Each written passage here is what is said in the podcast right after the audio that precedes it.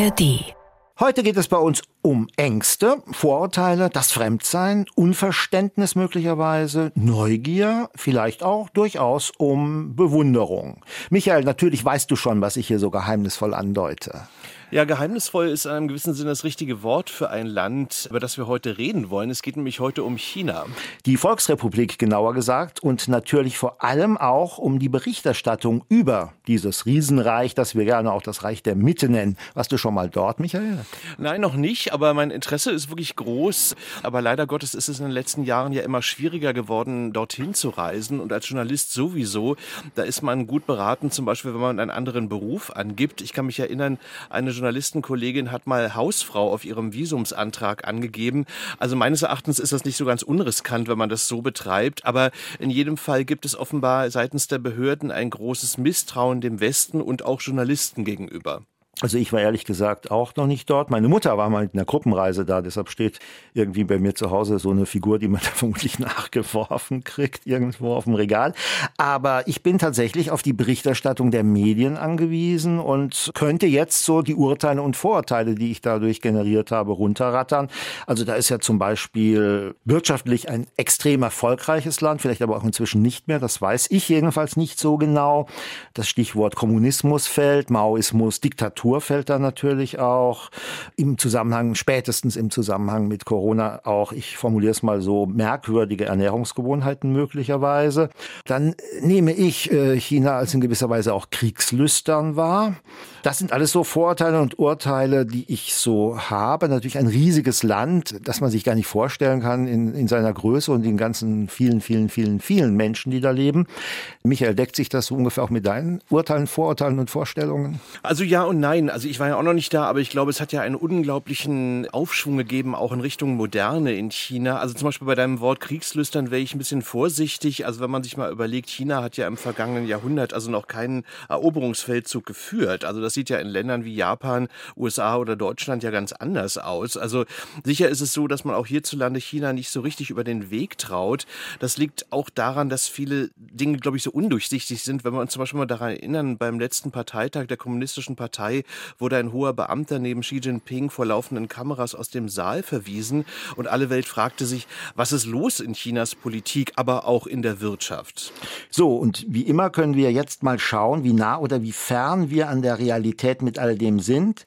Denn du hast gesagt, es wird Zeit, dass wir uns mal mit China-Berichterstattung, deutscher China-Berichterstattung und unserem China-Bild beschäftigen.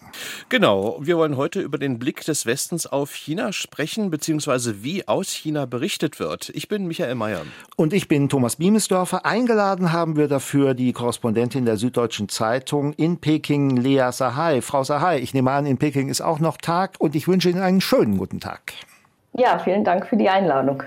Frau Sahai, lassen Sie uns gleich mal ins Thema einsteigen. Wie sieht denn Ihr Arbeitsalltag aus? Auf welchem Punkt brauchen Sie denn Genehmigung seitens der Behörden, wenn Sie Geschichtenthemen umsetzen wollen? Also ich bin ja hier als Korrespondentin für ein deutsches Medium. Das heißt, ich kann eigentlich weitestgehend frei berichten, anders als die chinesischen Kollegen, die hier deutlich stärker natürlich im, im Fokus stehen. Das heißt, Genehmigung brauche ich an sich nicht. Das, was ich machen möchte, kann ich machen. Allerdings bestimmen natürlich massiv die Umstände hier im Land, was man dann tatsächlich auch recherchieren kann vor Ort, um es dann ins, ins Blatt zu bringen. Sie haben mal getwittert, es würde immer schwieriger für Sie in China zu arbeiten und zu berichten. Sie haben gesagt, das hängt an den Umständen. Was für Umstände sind es und was macht Ihnen die Arbeit momentan so schwer? Also man muss leider sagen, dass sich wirklich in allen Bereichen in den letzten Jahren die Arbeitsbedingungen hier massiv verschlechtert haben. Also angefangen natürlich an den Journalistenvisa, wer kann hier im Land arbeiten. Das hat sich enorm verändert. Teilweise warten Journalisten Jahre, bis sie hier eine Arbeitserlaubnis im Land bekommen. Kurzzeitvisa für Journalisten, die nur für eine einzige Geschichte hierher kommen wollen, also für ein paar Wochen vielleicht. Diese Visa werden faktisch gar nicht mehr ausgegeben. Und dann gibt es natürlich die Arbeitsbedingungen selbst. Also ich als Korrespondent, der hier vor Ort lebt, habe eigentlich in allen Bereichen mittlerweile Einschränkungen. Angefangen bei der Stimmung gegenüber ausländischen Medien. Die Staatsmedien hier haben ganz systematisch Stimmung gemacht in den letzten Jahren. Also ich komme zu Terminen und Chinesen sprechen mich aktiv an und sagen, äh, arbeitest du für BBC oder CNN? Äh, das sind die zwei Medien, die hier besonders heftigen äh, Angriffen ausgesetzt waren in den letzten Jahren.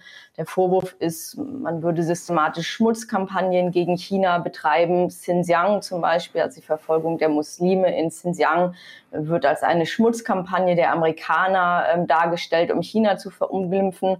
Das heißt, die Stimmung ist mitunter dann auch sehr aggressiv. Es ist schwierig, Gesprächspartner zu gewinnen.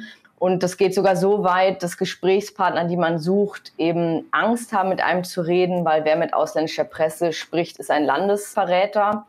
Und um mal ein ganz konkretes Beispiel zu geben, vor so fünf, sechs Jahren, ich bin jetzt seit sechs Jahren hier vor Ort, war es noch möglich, es ist morgens was passiert, jemand in den USA hat sich zu China geäußert, man setzt sich ins Auto, fährt zu einer Uni, spricht mit einem Professor. Das ist auch faktisch nicht mehr möglich. Professoren müssen sich Gespräche mit äh, Journalisten äh, genehmigen lassen und viele haben entweder Angst, das hat negative Konsequenzen äh, für sie oder es ist einfach zu aufwendig. Das heißt, äh, wirklich Gesprächspartner zu finden, das ist eigentlich die größte Herausforderung. Aber was mich dann wundert, da scheint es ja dann trotz alledem immer noch so, ich sag mal, Nischen und Lücken zu geben. Wie sehen Sie da die Situation? Das ist auf jeden Fall so. Um, um ein konkretes Beispiel zu geben, ich habe jetzt viele Monate an einem Stück zu Long-Covid recherchiert, äh, nachdem es hier ja drastische äh, Corona-Maßnahmen für drei Jahre gab, spielt jetzt Corona hier überhaupt keine Rolle mehr. Die chinesische Staatsführung hat das Virus für harmlos erklärt und seitdem darf faktisch hier nicht mehr darüber berichtet werden. Und wer eben unter Long-Covid leidet, hat hier faktisch keine Möglichkeiten, sich medizinische Unterstützung zu holen. Das war für uns ein interessantes Thema. In der Realität hat das aber bedeutet, dass äh, ja, wir eigentlich monatelang Leute online angeschrieben haben. Also die Suche nach Leuten, die mit einem sprechen wollen, läuft häufig übers Internet. Viele wollten erst sprechen, dann hatten sie doch Angst, weil wir eben für ein ausländisches Medium sprechen, haben sie dann teilweise sehr kurzfristig das Interview wieder abgesagt. Teilweise ist es auch so, dass man jemanden anschreibt, das Interview ist schon verabredet und dann fahren die chinesischen Aufsichtsbehörden davon, setzen die Gesprächspartner unter Druck. Auch das ist passiert. Insgesamt, ja, viel geht noch, aber die Recherchen sind viel aufwendiger geworden und das im Übrigen nicht nur bei kritischen Geschichten, das ist ja der große Vorwurf, man würde nur negativ aus China berichten. Das Gegenteil ist eigentlich der Fall, man möchte häufig auch ja, schöne Geschichten machen, Gesellschaftsstücke machen, wie lebt der Chinese hier, wovon träumt der Chinese. Und auch das führt immer häufiger eigentlich zu Problemen. Auch selbst wenn man mal ein Modelldorf besuchen möchte, blocken die Behörden eigentlich ab, weil auch innerhalb des Systems die Angst groß ist, dass der Vorwurf kommt, äh, ja, man hätte mit ausländischen Medien kooperiert und damit äh, das Land äh, schlecht aussehen lassen. Das heißt also in gewisser Weise, Sie sind zwar in Peking, Sie sind in China, Sie haben auch ein Visum, das Ihnen erlaubt, journalistisch zu arbeiten. Aber letzten Endes lässt man Sie auch ein bisschen am langen Arm verhungern. Habe ich das so richtig zusammengefasst? Ja, das ist so. Und ich, ich finde, dieses Thema wird auch gar nicht äh, ausreichend thematisiert eigentlich. Weil man muss natürlich verstehen, China ist immer noch einer der wichtigsten Handelspartner für uns. Ganz viele wichtige große deutsche Unternehmen sind hier. Und es ist wichtig, dass man in Deutschland versteht, was hier passiert. Und der Zugang zu unabhängigen Informationen ist eigentlich eine der Dinge, die ganz oben auf der, auf der Prioritätenliste, wir haben jetzt äh, nächste Woche die Regierungskonsultation, eigentlich ganz oben stehen sollte. Es muss weiterhin die, die Möglichkeiten geben, hier vor Ort zu recherchieren. Im Alltag, deswegen halte ich es auch für absolut äh, wichtig, hier weiter vor Ort zu sein. Im Alltag bedeutet das für uns Journalisten, dass wir häufig einfach zu einem Ort hinfahren, um auf die Long-Covid-Geschichte zurückzukommen, wir sind hier zu mehreren Krankenhäusern gefahren und dann hatten Patienten berichtet, dass sie dort behandelt werden. Man muss äh, wirklich Türklinken putzen und die Ärzte äh, überfallen, wenn sie auf E-Mails nicht antworten und ähm, hoffen, dass man was bekommt. Also es hat immer noch absolute Berechtigung, hier im Land zu sein. Das möchte ich auch, auch klarstellen. Aber sozusagen sicherzustellen, dass man hier weiter Journalisten vor Ort haben kann, die auch die Möglichkeit haben, ausreichend frei zu arbeiten. Äh, das müsste eigentlich viel mehr präsent sein, auch in der großen China-Debatte, die wir ja gerade in Deutschland führen. Ich habe mal ein Interview gemacht mit dem ehemaligen ZDF-Korrespondenten Thomas Reicher. Der hat ja auch ein Buch über seine Zeit in China geschrieben. Und er hat mir erzählt, dass er immer wieder zum Rapport, also bei chinesischen Beamten, äh, zitiert wurde, wo man dann Tee getrunken hat und wo die Beamten sehr genau protokolliert hatten, was er berichtet hatte, wie er berichtet hatte.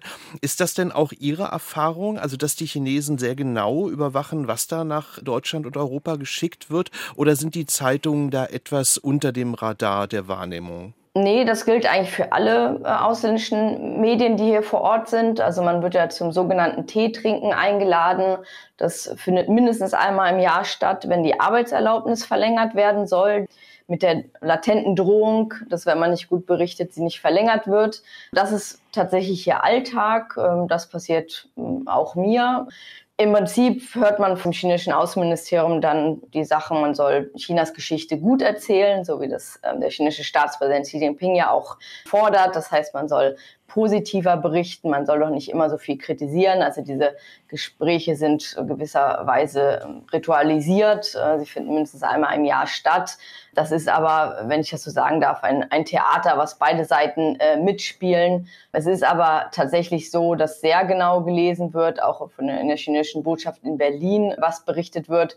Aber das kann einen natürlich als Korrespondent hier vor Ort im Prinzip nicht weiter interessieren. Das, was man in die Zeitung schreibt, ist nicht geheim. Wenn Sie das lesen wollen und studieren, Vielleicht lernen Sie ja noch was über Ihr eigenes Land. Ich habe immer so den Eindruck, aber korrigieren Sie mich, dass äh, wenn man die Bedeutung von China bedenkt, dass China so ein bisschen in den deutschen Medien unterbelichtet ist. Aber das liegt ja möglicherweise auch daran, was Sie erzählt haben, dass es natürlich auch schwierig ist für die Korrespondenten aus China zu berichten. Also wie sehen Sie da so diese Gemengelage? Also es ist sicher so, wenn man jetzt traditionell mal auf die Verteilung von Korrespondenten allgemein blickt, gibt es traditionell einfach mehr Korrespondenten, zum Beispiel in den USA. Das ist natürlich absolut so. China ist ein, ein gewaltiges Land, 1,4 Milliarden Menschen. Ich muss mir eigentlich jeden Tag nicht überlegen, was ist wichtig, sondern was von den vielen wichtigen Dingen, die hier im Land passieren, schaffe ich zeitlich heute. Es kommen aber, glaube ich, einfach zwei Faktoren äh, zusammen. Auf der einen Seite eben die chinesische Seite, die es sehr schwierig macht, Journalisten hierhin zu entsenden die es schwierig macht, neue Korrespondentenstellen aufzubauen. Aber, und ich glaube, so ehrlich muss man auch sein, äh, die Deutschen neigen zur Nabelschau. Und es ist ja jetzt auch nicht so, als würden alle Zeitungen sagen, wir hätten jetzt gerne hier zehn Korrespondenten, wir kriegen aber keinen Platz. Und äh, viele Zeitungen, vor allem ja auch zum Beispiel Lokalzeitungen, haben eben keinen Korrespondenten, nicht mehr nur in China, sondern in vielen Teilen der Welt. Das ist ja ein allgemeiner Trend, dass man eigentlich nicht den Blick weitet in einer globalisierten Welt, sondern die Welt so ein bisschen kleiner wird. Und das hat auch viel mit der finanziellen Ausstattung in den Medien zu tun. Also es wäre, glaube ich, falsch, das nur auf China zu schieben. Da kommen zwei Sachen zusammen. Aber unterm Strich, ja, ich glaube, es wäre wichtiger, mehr aus China ähm, zu hören weil eine Sache, die man, glaube ich, selbstkritisch sagen muss, der Vorwurf ist, man berichtet zu viel Negatives aus China. Ähm, aber aus meinem eigenen Alltag kann ich sagen, man muss halt jeden Tag entscheiden, was ist wichtig. Und unter den vielen wichtigen Dingen, die in China passieren, sind leider in den letzten Jahren viele schlechte Nachrichten gewesen. Und da musste man sich eben jeden Tag fragen, habe ich heute Zeit für das leichte Gesellschaftsstück aus Peking. Ähm, was bedeutet es, jung in China zu sein?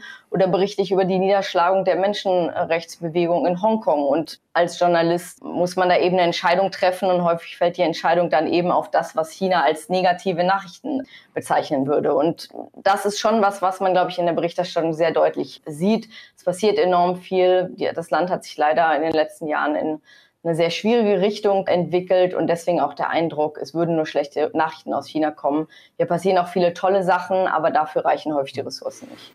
Ich möchte trotzdem mal fragen, so ein bisschen sind Sie ja auch Botschafter Chinas in Deutschland, wenn man so möchte. Was sind denn so die klassischen Vorteile? Wir haben ja zusammengetragen, Michael und ich, was wir so an Bündeln von Vorurteilen China gegenüber mit uns rumschleppen. Was sind denn so die wichtigsten und klassischen Vorurteile, gegen die Sie anschreiben müssen und wollen? Sie hören mich einen kleinen Moment stocken. Ich muss drüber nachdenken. Ich bekomme natürlich äh, wenig davon mit. Also ich glaube, was ich als Herausforderung empfinde, ist, dass man eben nicht nur über diese geopolitischen Schlechtwetterwolken berichtet, sondern auch über das normale Leben hier. ich habe häufig das Gefühl, das war auch schon vor Corona so, die Leute kommen das erste Mal nach China und erwarten irgendwie so eine gedrückte Stimmung, Leute, die die Köpfe hängen lassen und Überwachungskameras überall.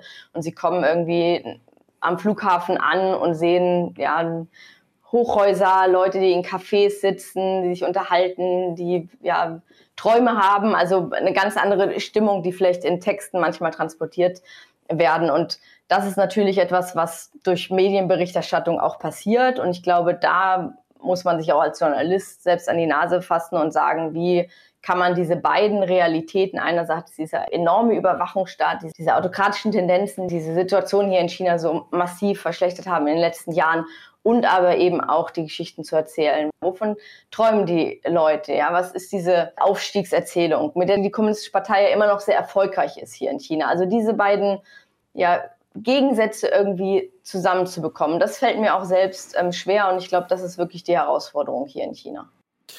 Frau Sahai, dann danken wir Ihnen sehr für die Einblicke in Ihre Arbeit. Die Themen werden Ihnen sicherlich nicht ausgehen. Vielen Dank für Ihre Zeit. Sehr gerne, vielen Dank. Ja, auch von meiner Seite herzlichen Dank. Ja, und Michael, Vorteile haben wir weiterhin. Arbeiten wir an Ihrem Abbau oder wie willst du dein China-Bild in Zukunft schärfen? Die Vorurteile kann man ja nur abbauen, indem man möglichst viel äh, liest und sieht und hört. Ne? Also und äh, es ist ein Land auf dem Weg in die Moderne oder beziehungsweise ist ja eine Moderne schon längst angekommen. Ähm, da wird es spannend sein, wie sich China weiterhin entwickelt. Und auch wir werden sicherlich über das Thema nochmal sprechen, ganz sicher. Ich denke auch, das wird uns erhalten bleiben.